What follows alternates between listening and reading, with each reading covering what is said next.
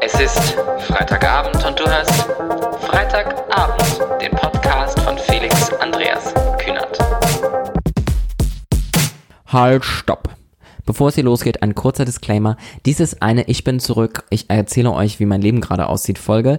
Äh, Folgen mit Gästen kommen dann in Kürze. Wuhu. Hallo Menschen da draußen. Es ist mal wieder nicht Freitagabend, aber eine neue Podcast-Folge mit mir. Ich bin zurück. Ich habe mega Bock. Ich habe mega Energie. Aber ich habe gelernt in den letzten Monaten und Jahren, auch in solchen sehr produktiven Phasen, in denen ich richtig Bock habe, meine Ziele nicht zu hoch zu stecken, weil sonst neige ich dazu, wenn ich sie nicht erreiche, deinen Kopf in den Sand zu stecken. Wie geht es mir? Mir geht es gerade gut. Ich bin etwas müde ähm, weil ich letzte Nacht etwas unterwegs war und habe mir jetzt gerade aber ein Glas Rotwein eingegossen, weil ich mir dachte, das hilft bestimmt. Haben nämlich gerade sehr gut und viel gegessen. Da wird man ja ein bisschen müde und jetzt mit dem Rotwein wahrscheinlich schlafe ich während der Aufnahme ein. Ich habe erst überlegt, dass ich so irgendwie so einen Relaunch mache mit neuem Bild, neues Konzept, dies, jenes, Bums, die Bums. Aber nö, ich mache einfach da weiter, wo ich aufgehört habe, weil das hat mir gut gefallen. Und warum einen großen Relaunch machen, wenn doch alles cool ist, wie es ist. Deswegen bleibe ich auch bei meinen Fragen, die ich am Anfang immer gestellt habe. Und das wäre jetzt natürlich noch, was ich für einen Ohrwurm habe. Und das ist tatsächlich gerade die letzte Viertelstunde schon sehr intensiv. Uh, Beautiful von Christina Aguilera. Words can't bring me down. Oh no. Aber eigentlich als Halsey gesungen, also Words can't bring me down. Okay, ich höre auf euch zu nerven. Ja, aber ich habe gute Laune. Äh, und ich habe richtig Bock. Habe ich das schon gesagt? Ich habe Bock. Wie ist mein aktueller Stand? Ich bin seit 1.11.2019 ganz offiziell äh, selbstständig. Äh, also Vollzeit selbstständig. Ich hatte erst eine Nebentätigkeit angemeldet und bin nun aber Vollzeit selbstständig. Ähm, und das grundsätzlich erstmal in den Geschäftsfeldern PR, was ich die letzten Jahre ja auch gemacht habe, wie die meisten von euch wissen, äh, Content Creation, also äh, alles, was sich rund um Content-Kreation dreht. Und ein bisschen Modeln habe ich hier und da gemacht und das möchte ich auch äh, jetzt wieder mehr angehen. Weil sonst bin ich dafür auch ganz schnell nämlich zu alt. So lange geht das ja mit dem, mit dem Modeln nicht. Äh, ne? Die Falten werden auch nicht weniger. Ich glaube, dass ich gerade so in so einem Status bin, rein optisch und mental, wo ich als Model wirklich gut funktionieren kann, eben vor allem in diesem androgynen Bereich ähm, durch meine Weiblichkeit. Genau, da habe ich Bock drauf, ähm, bin gerade auf der Suche, beziehungsweise auch schon in Gesprächen mit Modelagenturen, um richtig in einer Agentur zu sein. Alles, was ich jetzt die letzten Monate gemacht habe, lief direkt über mich, mit mir selbst als ähm, Management, was auch gut funktioniert, vor allem weil man da mehr Geld verdient natürlich. Aber ich denke, auf die große Masse gesehen ist es deutlich sinnvoller, mit einer Agentur zu arbeiten. Solltet ihr zufällig bei einer arbeiten und ähm, Bock haben, mit mir zu arbeiten, dann äh, lasst es mich wissen. Äh, aber wie gesagt, ich bin auch schon mit der einen oder anderen im Kontakt. Ähm, außerdem, das, was ich, wo ich gerade ich total drauf Bock habe, ist TV ich habe richtig Bock ins Fernsehen zu gehen und ich habe das Gefühl, dass ich gerade äh, bereit bin. Ich bin fertig. Äh, ich bin jetzt an dem Punkt, wo ich dafür bereit bin, weil das war ich, glaube ich, ganz viele Jahre nicht, die ich das auch gerne schon gemacht hätte. Aber jetzt bin ich bereit. Ich bin alt genug, dass man mich schon auch ernst nimmt, wenn ich was sage und souverän genug und aber trotzdem natürlich auch noch eine ganz witzige Socke. Mm, deswegen glaube ich, ich habe, also was heißt glaube ich, aber deswegen bin ich mir sicher, äh, ich gehöre ins Fernsehen. Da habe ich richtig Bock drauf, wie gesagt. Ähm, sollte euch noch irgendeine Reality-TV-Show einfallen, in der ich wunderbar mitmachen könnte, äh, lasst es mich auch wissen. Da bin ich nämlich noch ein bisschen am struggeln und überlegen, ähm, so weiß ich nicht, will man nun wirklich in einer Dating-Show als zum ersten Mal wirklich im deutschen Fernsehen zu sehen sein? Muss das eine Dating-Show sein? Gibt es da nicht auch andere Optionen? Wie manche vielleicht wissen, war ich mit 16 mal bei Germany's Next Topmodel. Dass ich 16 war, ist aber mittlerweile äh, acht Jahre her. Demnach waren das noch andere Zeiten, muss man sagen. Damals war, das war, soweit ich behaupten würde, meine Erinnerung, war das auf jeden Fall vor einer Andrea Pajic zum Beispiel, die dann dieses androgyne Model-Dasein natürlich ähm, salonfähig gemacht hat, äh, beziehungsweise auch irgendwie ist es ja schon, ich meine, in der Mode und in solchen Geschichten muss man, was sowas angeht, dann wahrscheinlich wirklich von einem Trend auch reden. Also natürlich rein auf die Modebranche und die Kunst bezogen meine ich es jetzt als, als Trend, dass eben die Geschlechter nicht mehr so getrennt werden, was natürlich aber auch nicht nur ein Trend ist. Ich hoffe, ihr versteht mich richtig. Genau, aber damals waren es andere Zeiten und deswegen konnte ich, bin ich dann nicht sehr weit gekommen. Ähm, deren Aussage war damals, ich wäre, wäre zu klein. Äh, ich weiß aber, dass ich eigentlich groß genug war. Ähm, whatever. ist so passiert. Falls euch interessiert, wie genau ein Germany's Next Topmodel Casting abläuft, dazu gibt es tatsächlich ein YouTube-Video von mir. Ich bin aber nicht mehr ganz sicher, ob es noch online ist. Aber vielleicht kann ich das auch nochmal in einem Podcast erzählen, wenn euch das interessiert. Germany's Next Topmodel glaube ich aber, dass man sich dann noch wohler fühlen muss in seinem Körper. Also weil dann ja auch viel Nacktheit dabei ist. Und ich habe grundsätzlich mit Nacktheit kein Problem. Aber in dem Format wäre es dann ja wirklich doch ziemlich klar, dass ich eine, als, also als weibliches Model Teil des Ganzen wäre und das bedeutet natürlich Bikinis, whatever. Und ich weiß nicht, ähm, ob ich dazu bereit bin im deutschen Fernsehen. Andererseits habe ich aber auch gedacht, vielleicht ist es auch ein guter Zeitpunkt, um sowas zu machen, um eben genau allen Leuten, denen es vielleicht ähnlich geht, zu zeigen, wie Körper aussehen und was was menschliche Körper einfach alles sind und wie die aussehen können. Und dass natürlich eine äh, Transgender-Frau nicht von heute auf morgen aussieht wie Gigi Gorgeous oder Nikita Dragon oder whatever, äh, sondern dass es da Zwischenphasen gibt. Und ähm, ja, deswegen, das ist so ein Grund, der, der für beide Richtungen spricht, also teilnehmen und eben nicht teilnehmen. Ich glaube, am Ende des Tages muss es mein Selbstbewusstsein und Selbstvertrauen entscheiden. Und ähm, ich glaube, noch stehen da aktuell sowieso keine Castings an. Genau, aber wenn ihr noch andere Ideen habt, bei welchen Fernsehsendungen ich so mitmachen könnte, schreibt mir das auf jeden Fall, weil äh, da kann ich guten Input gebrauchen. Äh, ich denke, das perfekte Dinner ist jetzt nicht so meins. Ich meine, könnte ich auch versuchen. Ich mache einfach alle Sendungen durch. Äh, sonst natürlich Shopping Queen. Shopping Queen würde ich gerne machen. Die wollten mich tatsächlich auch vor zwei, drei Jahren schon mal. Da konnte ich aber beruflich das leider nicht einbauen.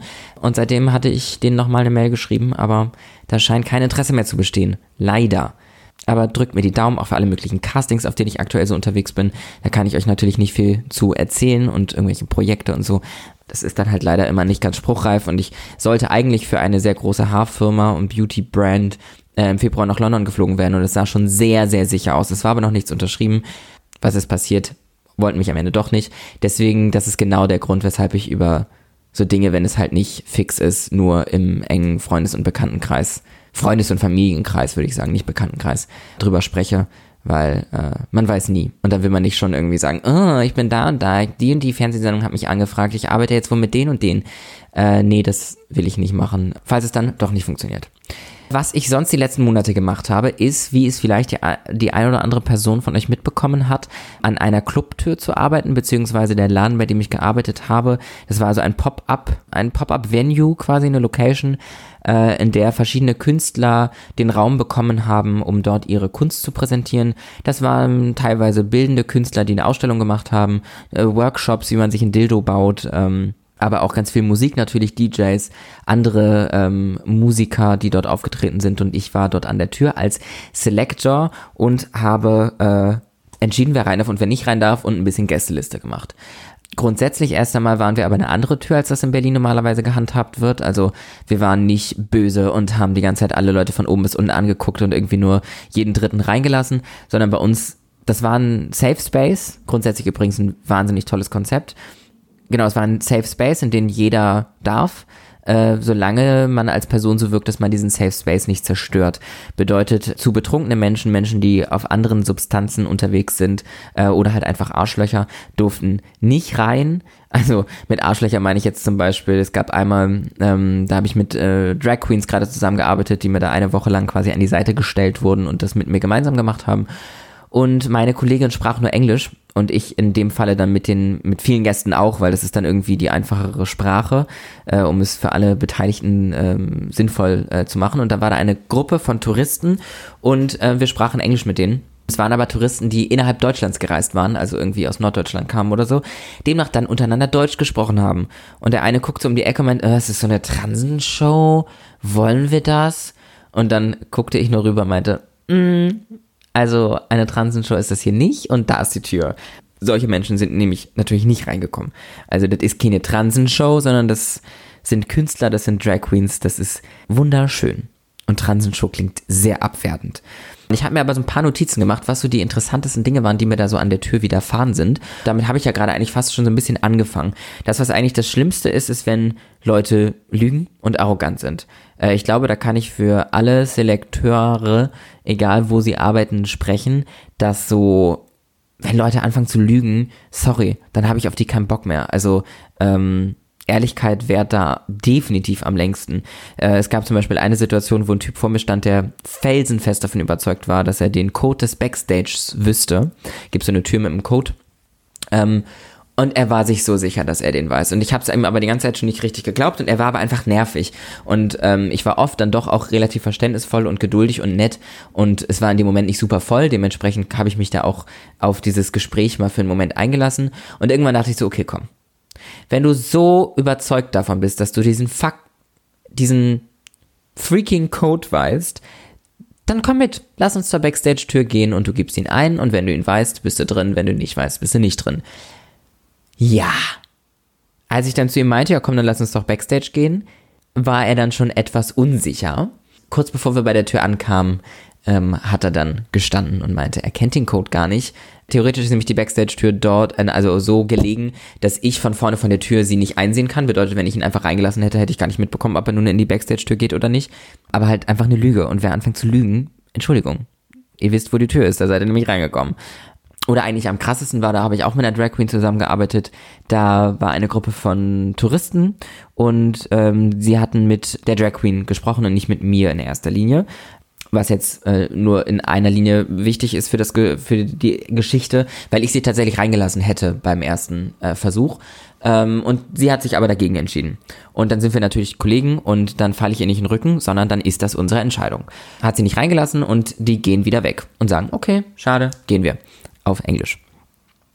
Und dann kommen sie nach so fünf Minuten wieder und eine andere Person der Gruppe fängt an und meint, um, so we changed our mind. We wanna get in. Und ich war so, wie bitte? Hallo? Ihr habt eure Mind gechanged? Das ist unsere Entscheidung, wer da reinkommt und wer nicht reinkommt. Und wir haben unsere Meinung gerade definitiv bestätigt bekommen, dass ihr nicht reinkommt. Weil so eben Lügen und Verarschen. So, mhm. ich habe sie auch noch angeguckt, so, was versuchst du hier gerade? Ihr habt eure Meinung geändert. Immer so, okay, wow. Was gibt es für Menschen, äh, so wie dumm denken die, dass wir sind? Also so, hä? Überhaupt nicht verstanden. Ich hoffe im Nachhinein, wenn ich jetzt gerade drüber spreche, dass diese Situation einfach ein Missverständnis war, weil jetzt, wo ich es gerade erzähle, kann ich mir gar nicht vorstellen, dass jemand so dumm ist. Ich meine, Franzosen sprechen ja leider dem Klischee nach auch nicht so gut Englisch. Vielleicht war das auch das Problem. Ich weiß es nicht. Dann gab es noch eine Situation, das war so eine Gruppe von jungen Menschen, ich würde sagen zwischen, naja, 20 und 24, es waren bestimmt so sieben Personen. Und die Location, in der ich dort gearbeitet habe, war grundsätzlich mit einer weiteren Location, die zusammengehören, mehr oder weniger, verbunden. Und da waren halt aber die Türen zu. Bedeutet, auf der einen Seite war da manchmal die eine Party und auf der anderen Seite war unsere Party. Beziehungsweise unsere Partys und Veranstaltungen. Genauso auf der anderen Seite. Verstanden habt ihr es. Und da müssen die Mitarbeiter natürlich manchmal durch, weil die Mitarbeiter grundsätzlich gesehen vom Haus alle zu beiden Bereichen gehören. So, die Barkeeper arbeiten mal an der Bar, mal an der Bar, wie das halt dann in so einem äh, Betrieb ist. Und dann gehen halt diese Türen dann manchmal auf und zu, äh, fallen aber ins Schloss und können dann auch nicht einfach geöffnet werden.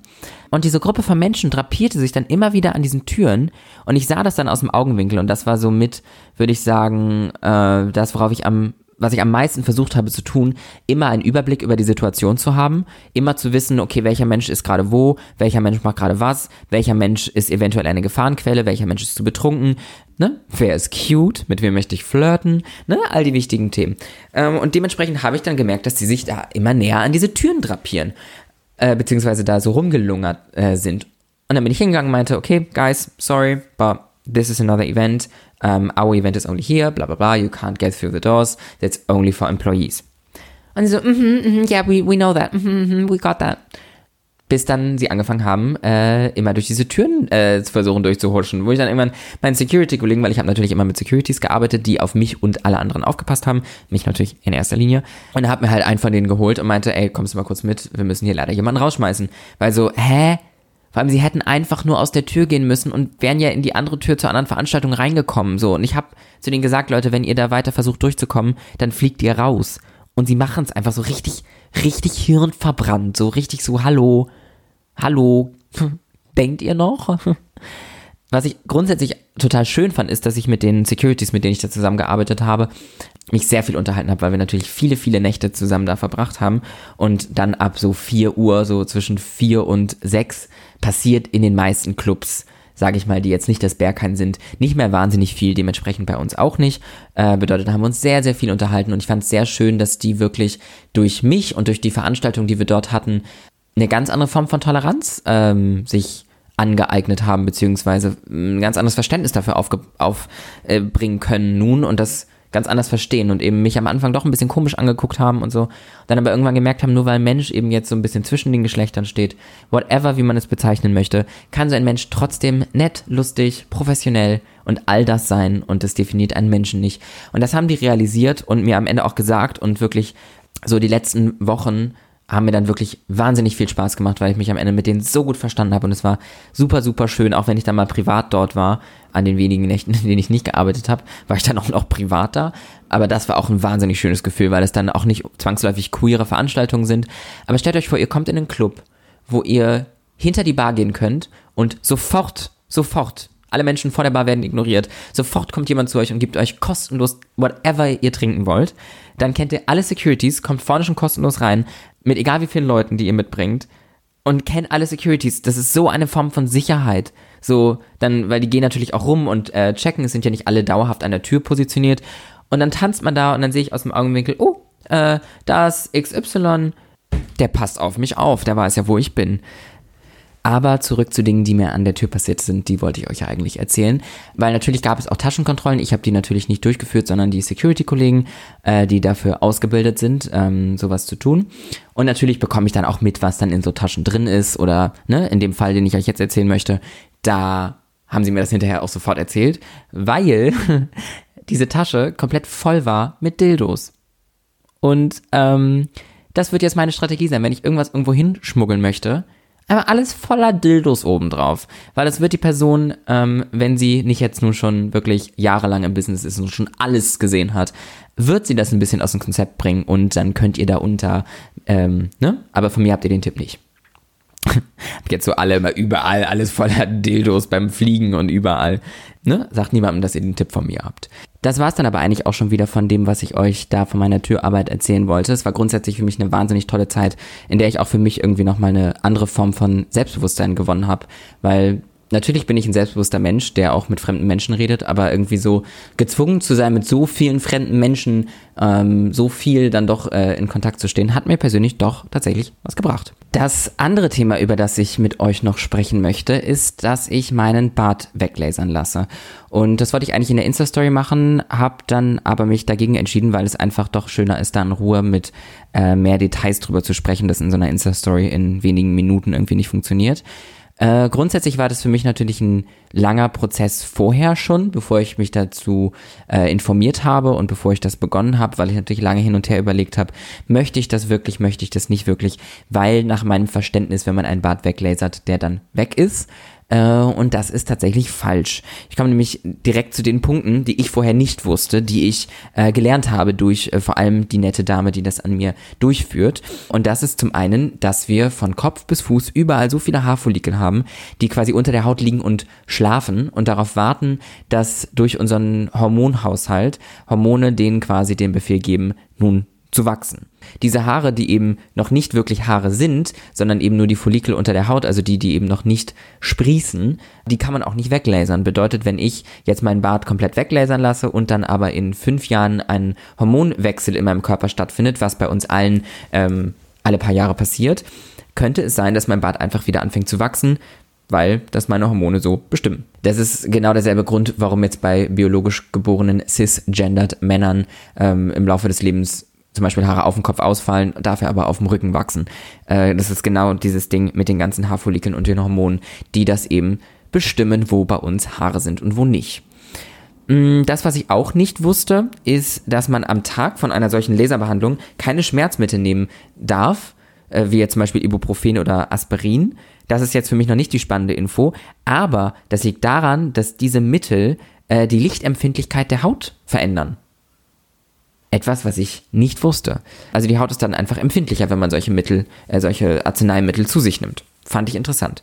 Sonst muss man natürlich vor allem unmittelbar nach einer Behandlung vorsichtig sein, was UV-Strahlung angeht. Demnach am besten mit 50er äh, Sonnencreme eincremen oder das, was ich auch gemacht habe, ist mir so einen Mundschutz ähm, online zu bestellen, äh, den ich dann eben nach einer Behandlung gegebenenfalls tragen kann, sollte die Sonne sehr scheinen. Aber natürlich muss man aufpassen, nur weil die Sonne nicht äh, klar scheint, ähm, sondern einfach nur hell ist. Natürlich sind das trotzdem UV-Strahlungen, die trotzdem auch dann Pigmentflecken ähm, auslösen können. Und das möchte man natürlich nicht, dann ist der Bart weg, aber die Haut fleckig äh, ist dann nicht unbedingt ähm, ein voller Erfolg.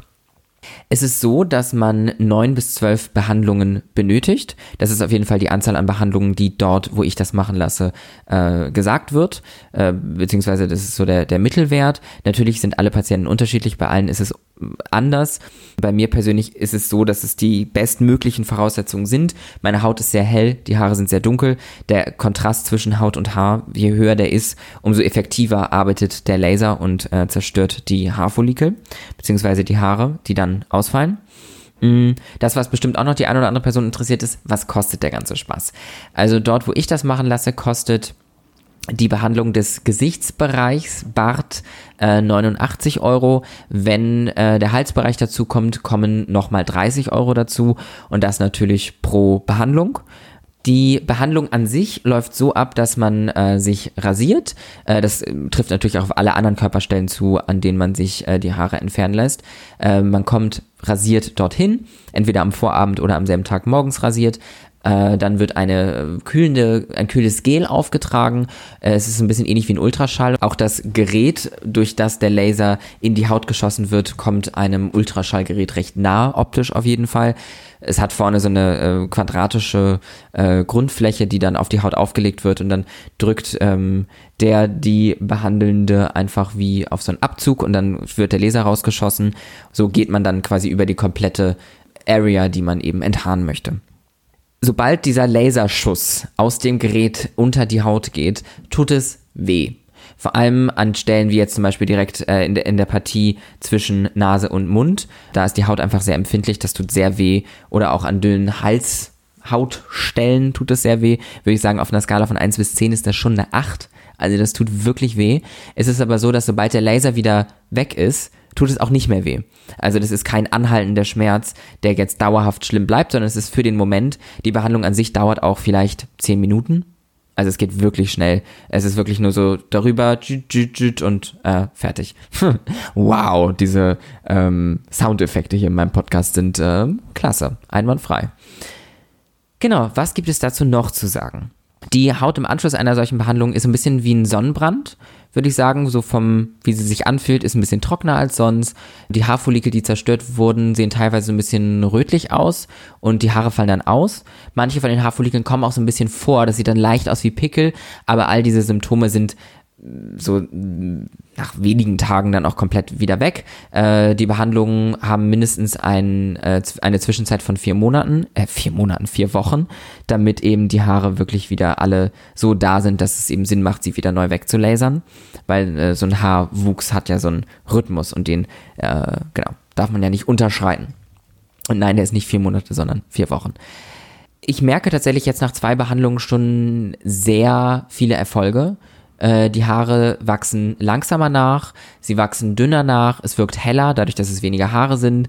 Äh, ich merke es vor allem, auch wenn ich mich jetzt im Gesicht rasiere, dass es einfach viel schneller und viel einfacher geht, weil es einfach nicht mehr so viel, ne, ist nicht mehr so borstig, sondern einfach schon viel, viel weniger. Das ist für mich selbst wahnsinnig toll, weil am ersten Tag, an dem ich die erste Behandlung hatte, bin ich morgens aufgewacht wie ein Kind an Weihnachten und Geburtstag zusammen, hatte Freudentränen in den Augen und konnte über nichts anderes sprechen die letzten 24 Stunden davor, weil ich mich so gefreut habe und so erleichtert war, endlich die Entscheidung für mich getroffen zu haben, dass ich es mache. Das hat mich sehr befreit und sehr erleichtert und so geht es mir immer wieder, auch wenn ich dahin gehe, aber natürlich war das erste Mal am emotionalsten. Sonst ist mir auch aufgefallen, dass ich weniger Make-up benutze in dem Bereich, was ich super finde, weil ich freue mich sehr auf den Tag, an dem der Bart komplett weggelasert ist und ich ein viel natürliches Make-up tragen kann und mich damit wohlfühle. Weil ihr müsst euch vorstellen, wenn man jetzt so im Kinnbereich sehr dick und sehr viel Make-up aufträgt, also Color Correction und ähm, Concealer und viel Puder und damit das auch alles da bleibt, wo es hingehört, dann muss man quasi das auch aus balancieren im Rest des Gesichts. Ich kann jetzt nicht mein Kinn so super Full Coverage haben und dann aber irgendwie die Wangen und um die Augen rum dann irgendwie so einen super Natural Look haben. Das funktioniert halt einfach nicht. Demnach freue ich mich sehr darauf, wenn ich wirklich natürliche Make-up-Looks machen kann und mich damit wohlfühle, wenn eben der Bartschatten einfach so gering wie möglich ist. Sonst kommen wir jetzt noch kurz zur Reaktion von anderen Menschen. Grundsätzlich sind die sehr positiv. Und Menschen freuen sich für mich, sind froh, dass ich äh, davon erleichtert werde. Die Reaktion, die ich aber trotzdem bekommen habe, ist, oh, schade. Dein Bart ist doch, du siehst doch gut aus mit Bart. Da frage ich mich dann wirklich auch so, hallo, verstehst du irgendwas? Ich befreie mich von etwas, das mich belastet. Du meinst jetzt mir zu sagen, dass du das schade findest?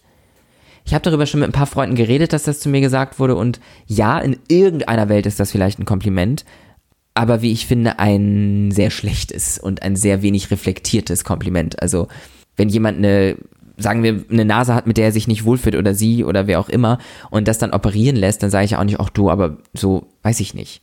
Vor allem, es geht am Ende des Tages halt auch noch um mich und meine Geschlechtsidentität. Das ist nicht eine Haarfarbe, die ich verändere, sondern etwas, was zu mir, zu meiner Identität gehört und etwas, womit ich mich wohler fühle und mehr in mir selbst angekommen fühle. Da finde ich einen Schade absolut, weiß ich nicht, weiß nicht, was in Menschen vorgeht, die sowas sagen. Ich verstehe es nicht. In meiner Welt verstehe ich es nicht und in meiner Welt ist es auch kein Kompliment, sondern eine ziemlich egoistische Denkweise, die man doch bitte für sich behalten sollte. Vor allem, wenn ich kurz vorher noch erzählt habe, wie emotional es ist und wie erleichtert ich mich fühle, dass ich mir den Bart weglasern lasse. Und dann zu sagen, schade, du siehst gut aus mit Bart. Ich weiß es nicht. Ich weiß es nicht. Das ist dann aber auch schon alles, was ich dazu zu sagen habe. Ich glaube, ich gucke gerade noch mal kurz in meine Notizen. Ich glaube, ich habe alles abgehandelt, was ich dazu sagen wollte.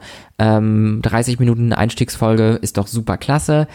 Ja, das war's von mir an dieser Stelle. Ich hoffe, ihr freut euch genauso, dass ich wieder zurück bin und ganz, ganz viele tolle, tolle, klasse, super spitzen Interviews ähm, die nächsten Wochen machen und hochladen werde.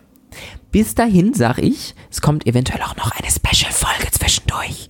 Aber pssst, hat eventuell etwas mit Mord zu tun. Wer weiß, wer weiß. Seid gespannt. Tschüss.